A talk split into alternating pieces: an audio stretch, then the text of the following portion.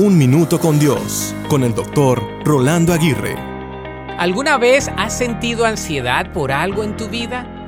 La ansiedad es algo con lo cual todas las personas hemos lidiado en algún momento. Hay niveles de ansiedad que son normales en el ser humano.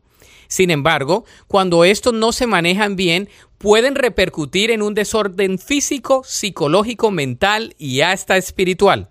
Los desórdenes mentales causados por la ansiedad afectan a más de 60 millones de personas adultas mayores de 18 años en los Estados Unidos. Los números se están incrementando cada vez más en los niños y en los jóvenes. Por ejemplo, se calcula que más del 35% de la población en este país está enfrentando problemas severos de ansiedad. Como si esto no fuese suficiente, dichas estadísticas incrementaron exuberantemente después de la pandemia. No obstante, queramos o no, lidiamos con esta psicopatología a diario. La ansiedad llega a todas las edades, estratos sociales y culturas. Aunque no hay una receta única y mágica para la ansiedad, sí hay una manera de combatirla efectivamente. Se llama oración. Entonces, ¿deseas ser menos ansioso?